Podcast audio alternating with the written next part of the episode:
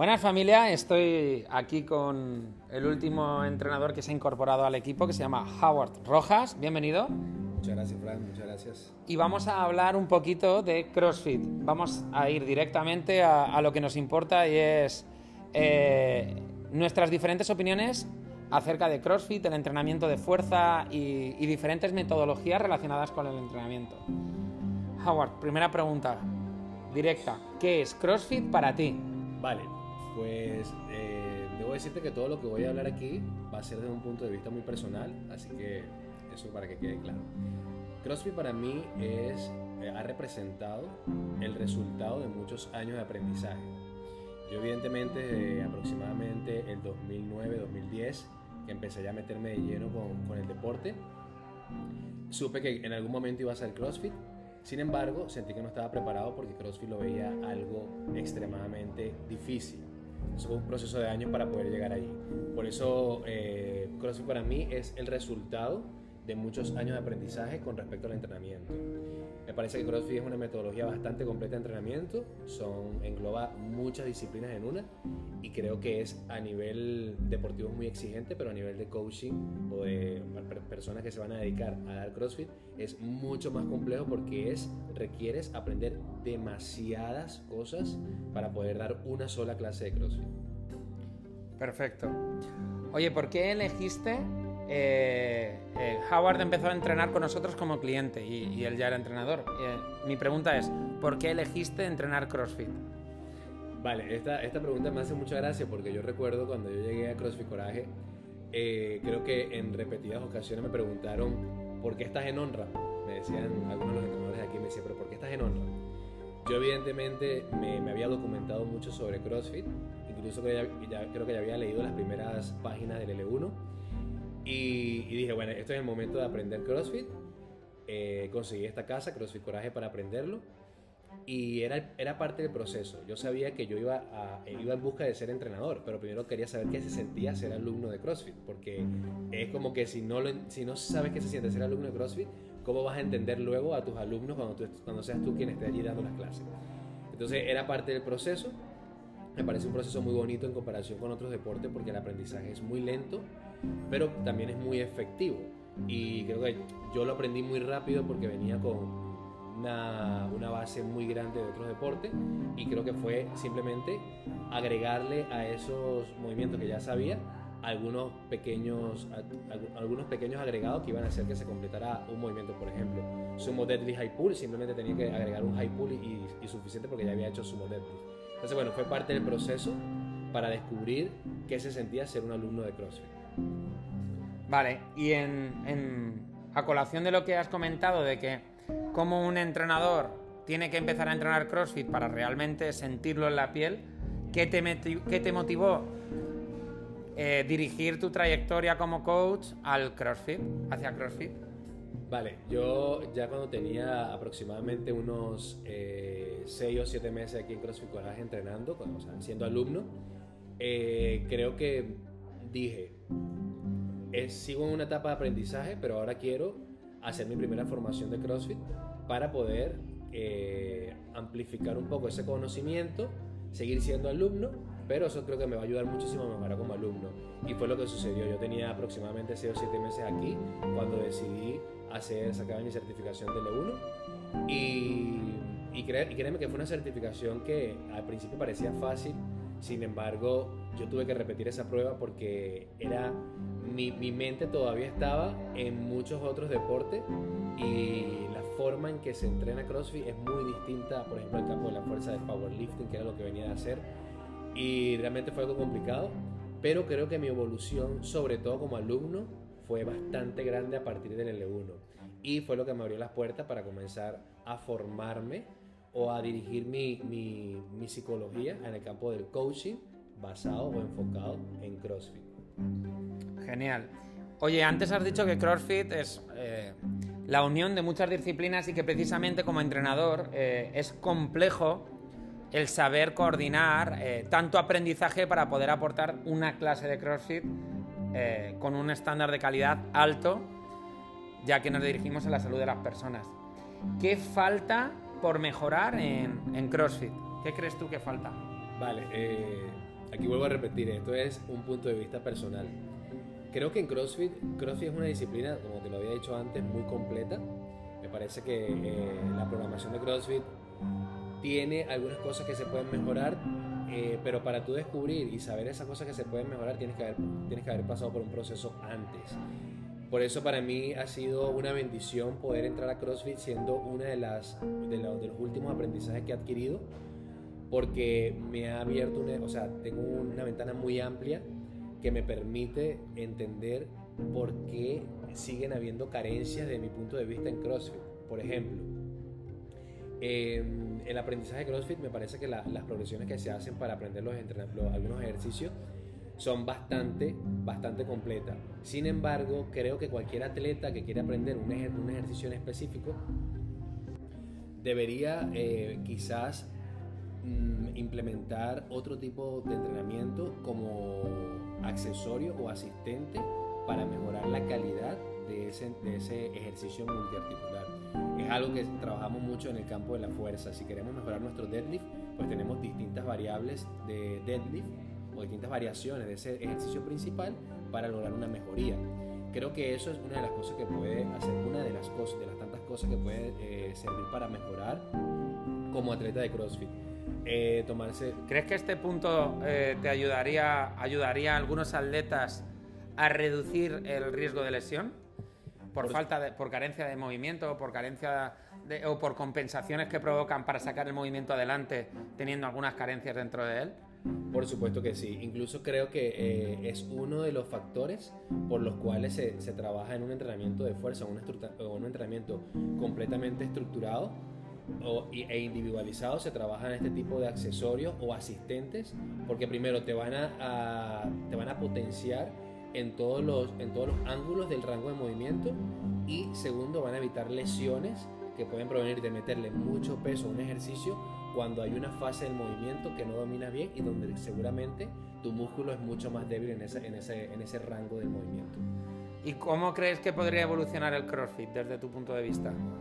Yo creo que el, el CrossFit, o la, eh, ya no te voy a hablar del CrossFit, sino de la programación que se suele ver en CrossFit, pudiera evolucionar agregando eh, set accesorios o, set o un set de asistencia dentro de la misma programación. Es decir, comenzar con un set de asistencia que te permita tocar puntos específicos del movimiento donde sabemos que pueden estar la mayor eh, debilidad o la mayor deficiencia del atleta.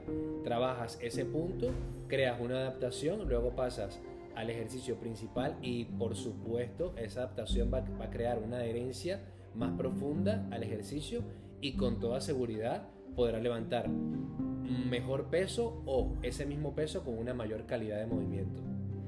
Vale, y desde, desde este punto entonces que eh, lo que me estás comentando es que tú añadirías entrenamiento de musculación a CrossFit. Por supuesto, yo, yo, añadiría entrenamiento de musculación a cualquier deporte. Yo siempre, mira, yo tuve una, una temporada de mi vida donde fui corredor y una de las cosas que me causaba gran eh, impacto era ver que mis compañeros solo corrían. Solo corrían y yo decía, pero claro, si al final lo que tratamos es de fortalecer el tren inferior para, hacer, para tener más resistencia en, para correr, para tomar, que nos tome menos tiempo hacer 10 kilómetros, pues evidentemente también hay que trabajar la potencia de otros factores. Es importante incluir peso e incluir ejercicios que potencien y que generen hipertrofia muscular también. Entonces creo que es indispensable para cualquier tipo de entrenamiento. Y en CrossFit, por supuesto, CrossFit es un, tipo de, entrenamiento donde existe, existen las barras, los kettlebell, todo esto es importante que se trabaje la musculación a profundidad además dentro del CrossFit porque vemos muchos ejercicios principales y la única forma de poder avanzar o la mejor forma de poder avanzar, en los ejercicios principales sin tener lesiones, sin tener valgos de rodilla, producto de aumentar la fuerza antes de la técnica, es trabajando musculación y musculación específica y dirigida a mejorar. Eh, hay un principio en CrossFit a la hora del aprendizaje, o sea, mi opinión a, nivel de aprendizaje... Eh, ¿Cómo, enseña, ¿Cómo aprendes a enseñar los movimientos y, esos cursos que te da CrossFit para mí son inigualables. No, he estado en una formación en el que pueda sacar tanto partido de algo a la hora de aplicarlo al cliente de forma directa. Y creo que es un sobresaliente para, para CrossFit en sus sistemas de formación y, y en todo lo que, lo que están consiguiendo y lo que han conseguido. Pero entiendo que mecánica, consistencia y evolución, que CrossFit también persigue eso, ¿no? Una buena técnica que pueda reproducir bien a lo largo de las repeticiones y a partir de ahí poder evolucionar en peso o, en velocidad o en repeticiones. Tú dices que se podría conseguirlo eso mismo con un sistema de entrenamiento de fuerza. Evidentemente, eh, sí, no, estoy completamente seguro de que se puede conseguir. Mira, fíjate, te voy a hablar de algo, eh, porque ya yo he tenido la oportunidad de dar clases de CrossFit y por supuesto hemos- eh, tengo la, dicha de dar, de clases de CrossFit basado en un método que creo que es el mejor método del mundo, que es el CAP, que es lo que se está haciendo ahora, ¿no? Em, fíjate algo, lo, lo- principal para cualquier deporte es primero un dominio de la técnica. Nosotros tenemos un proceso de técnica eh, que puede durar 20 minutos y luego pasamos a un WOD. En el WOD se supone que nosotros en un WOD eh, rompemos la técnica casi a un nivel muy alto. Porque bueno, ahí tienes que practicar la consistencia y la intensidad. Entonces una persona que ha tenido 20 minutos para aprender una técnica, ¿crees que eh, en ese WOD rompiendo la técnica vaya a aprender algo? Probablemente sí. Sí, evidentemente sí, y lo que buscamos es que no ocurra así para, por el tema de la longevidad, con el paso del tiempo y de los años. Es decir, CrossFit está planteado como programa de acondicionamiento físico general para tener una mayor longevidad. ¿Qué ocurre? Que evidentemente estoy de acuerdo contigo en una cosa. La paciencia es una virtud si vemos el CrossFit desde este punto de vista como cliente y lo primero que quiere un cliente es evolución sin paciencia. Exactamente. ¿no? Entonces, entiendo, entiendo lo que dices, aunque va a ser un tema de mucha controversia, porque Claro. ya sabes que hay muchas personas que defienden únicamente CrossFit como actividad exclusiva dentro de un box. Exactamente. Y tú estás diciendo que no debería ser la única exclusiva. Fuera de lo que es el business, ¿cree- cree- ¿qué crees que puede... Qué cree, ¿Por qué? ¿Por qué? Vale, eh, fíjate algo. Imagínate, va- vamos a centrarnos en esa clase de aprendizaje que al final tiene un WOD de CrossFit. Imagínate que al final, eh, por ejemplo, no siempre, porque evidentemente la gente también viene buscando un estímulo alto, irse cansados, irse agotados, sentir que entrenaron, porque bueno, porque básicamente eso es una de las cosas que, que vende CrossFit. Un entrenamiento de alta intensidad, por supuesto. Entonces, si vas a ir a entrenar y no te vas a ir súper cansado, la gente va a decir, pues no hice CrossFit. Pero tú imagínate que nosotros tuviéramos una clase donde eh, tenemos una hora y de esa hora 10 minutos son un, eh, un entrenamiento, un, un entrenamiento dinámico para calentar y el resto del tiempo es el aprendizaje del deadlift. ¿Cómo crees tú que serían esas personas del box?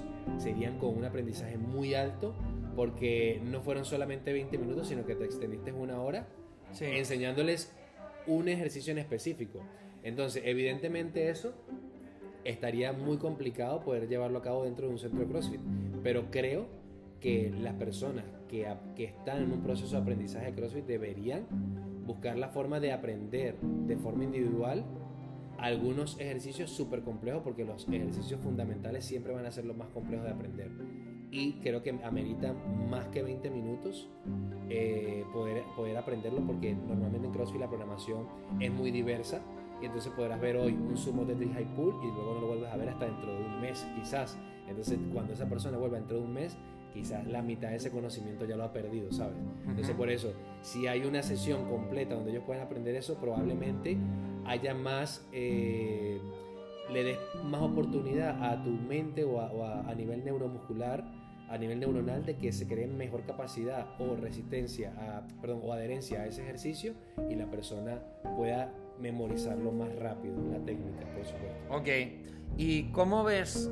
eh, Bueno, yo entiendo que esto no es así porque hay un componente que la gente viene a divertirse y, y no tanto a aprender, sino que haga efecto lo que hacen. Entonces, eh, de hecho, en muchos, en muchos gimnasios ni siquiera se les da la oportunidad de aprender porque esa hora se ocupa con WOT A, WOT B, WOT C y siempre el WOT A suele ser de fuerza, un entrenamiento de fuerza. Yo tengo una opinión que es, ese WOT A es- no es un entrenamiento de fuerza real y además resta rendimiento al WOD B, con lo cual no va a hacer un entrenamiento de alta intensidad real. Por supuesto que no. Y si hay un WOD C, ya es directamente para destruir el, el sistema nervioso, con lo cual esa persona se va a ir con una sensación de una paliza y el problema es que lo que no sabe es que es una paliza poco productiva. Esa es mi opinión, pero me gustaría saber la tuya. Vale, eh, te voy a comentar algo. En un entrenamiento de fuerza, y una, fue una de las primeras cosas que a mí me sorprendió del entrenamiento de fuerza, eh, solo el calentamiento te puede llevar 40 minutos. Solo, o sea, en, en un, por ejemplo, un, entrenamiento de, de, de powerlifting eh, te puede llevar unos 30, 40 minutos entre calentamiento y aproximaciones y luego tus series efectivas comienzan alrededor de los- a- a partir del minuto 45. O sea, estamos hablando de que pasas 40, 40 45 minutos creando adaptaciones neuronales para, para que el músculo responda mejor a ese, a ese nivel de esfuerzo que le vas a, al que lo vas a exponer. Entonces, imagínate tú, tú crees que en una clase de una hora donde se dan 15 minutos de fuerza, eso sea una clase de fuerza que realmente le vaya a generar un resultado al cliente, le va a generar un estímulo, pero no basado en la fuerza. Y siempre que tú entrenas fuerza, el poco tiempo que te queda es para poder hacer algunos accesorios y no más, porque tu sistema nervioso está completamente golpeado. O sea, estás muy, muy, muy agotado. Eh, ¿Cada cuánto se puede entrenar la fuerza de forma efectiva? La fuerza de forma efectiva la puedes trabajar eh, ya, o sea, cuando hablamos de, no sé si te refieres a la frecuencia. por Sí, la frecuencia, la frecuencia semanal. Sí, yo creo que la Para una persona normal. Vale, para una persona normal que va- vamos a, a entender que todavía no está llegando a unos RM muy elevados, eh, quizás una frecuencia 2 sería lo ideal. Ya te hablo de frecuencia con un volumen adecuado de entrenamiento. ¿Para qué te refieres con una frecuencia 2? Frecuencia se- sería el- el- la cantidad de veces que tocas el mismo músculo. ¿A la O sea, semana? cantidad- exactamente. La ¿Y, cuán- y cantidad- cuántas veces has dicho? Una frecuencia 2 para músculos grandes, tipo... ¿Dos días a la semana, quieres Sí, decir? Tren inferior, sí, tipo tren Dos inferior. días a la semana. Si vas a entrenar fuerza, quizás dos veces a la semana, siendo uno de esos días Imagínate, sentadillas, ¿no? Ok. Back squat. ¿Cuántas veces a la semana? Dos veces a la semana. Lo, lo trabajaría yo. La prim- el primer día eh, trabajaría a fuerza máxima o submáxima y luego el segundo día sería fuerza, pero ni cerca de un RM. A 5 o 6 repeticiones para buscar un estímulo, pero no buscar el, el- el mayor estímulo que fue lo que pudiste buscar en la primera sesión. Vale, y si eh, independizamos- independientemente del grupo muscular a trabajar, Ok. eh, tú piensas que entrenas fuerza, te quedas vacío, ¿cuánto tardas en volver a llenar el tanque para hacer algo de fuerza, aunque sea diferente? Vale, una, de las cosas que, hay que tomar en cuenta a la hora del entrenamiento de fuerza o el entrenamiento incluso de hipertrofia es la homeostasis. ¿ok? Un entrenamiento de alta intensidad eh, rompe la homeostasis, que es el equilibrio del, del organismo. Y normalmente tu cuerpo cuando, está, cuando se expone a un entrenamiento de alta intensidad tipo CrossFit, eh, tardaría aproximadamente de 24 a 72 horas en, en recuperar la homeostasis. Por lo cual yo creo que un entrenamiento ideal eh, debería tener un día de alta intensidad, un día de mediana intensidad y un día de baja intensidad para permitir la recuperación de esa homeostasis. ¿Qué ocurre si no la recuperas? Una de, la- una de las principales, pueden ocurrir muchas cosas, pero creo que la que más nos puede afectar a nosotros como atletas sería eh, dos, la descompensación muscular y eh, la, la falta de, de o sea, la falta de energía, porque la- al, al no tener la homeostasis, no recuperar la, al no- a nosotros no recuperar la homeostasis, nuestro cuerpo está trabajando en esa recuperación. Entonces, ah, si no lo has recuperado todavía ese equilibrio del organismo y vuelves a un entrenamiento de alta intensidad, evidentemente no recuperaste y lo que hiciste fue volver a cansar. O sea, tienes una tarea más extensa todavía. Ok. hacer. Tío, por, eh, por no extendernos muchos más y como última pregunta.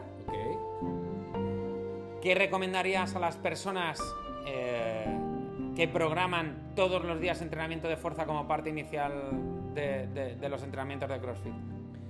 Una de las cosas que yo recomendaría a, a las personas que generan y, y se dedican a hacer programaciones de CrossFit, sobre todo en el campo de la fuerza, sería basarse más en lo que viene antes del, del entrenamiento de fuerza. Porque es, es- nosotros siempre hemos dicho que en el campo de la fuerza lo más importante es lo que está antes del entrenamiento. Eh, la movilidad, las el calentamiento dinámico, las Pero aproximaciones de entonces peso. no les entra en una hora hacer fuerza y luego WOD. Eh, creo que el entrenamiento de fuerza debería estar basado en un ejercicio. O sea, sería lo que yo haría para que mis, para que mis alumnos y mis clientes eh, muy rápido en el campo de la fuerza. Centrarme en un ejercicio y utilizar un componente eh, accesorio o asistente para lograr crear un mayor estímulo a partir del ejercicio principal. Es, es lo que se hace en la fuerza. En la fuerza, si no hay mucho tiempo, se trabaja ejercicio principal y un asistente. Porque tu, tu objetivo es la fuerza, no es otra cosa, ¿sabes? Vale, te voy a hacer otra pregunta para que con respuesta sí o no. Te, la voy, a, te voy a- te voy a apretar. Eh, si entrenamos fuerza, entre comillas, todos los días, ¿estamos entrenando fuerza de verdad? No. Gracias, Howard. Muchísimas gracias. Ah, muchísimas gracias a ti, eh, Frank. Muchísimas gracias por esta oportunidad. Y era importante que pudiéramos hablar de esto porque es bueno hacerle entender a muchas personas que no es que estamos en contra del CrossFit, todo lo contrario, queremos que CrossFit mejore tanto, tanto que el día de mañana se pueda convertir en el mejor, en la mejor planificación de entrenamiento del mundo para cualquier tipo de atleta. Pues aquí tenéis a Howard que viene pisando fuerte y, y, y Pisando mojándose. Y mojándose. Todos los comentarios eh, al Instagram de Howard, por supuesto. Cero críticas. Un abrazo, chicos. Muchísimas gracias. Nos vemos prontito. chicos. Hasta luego.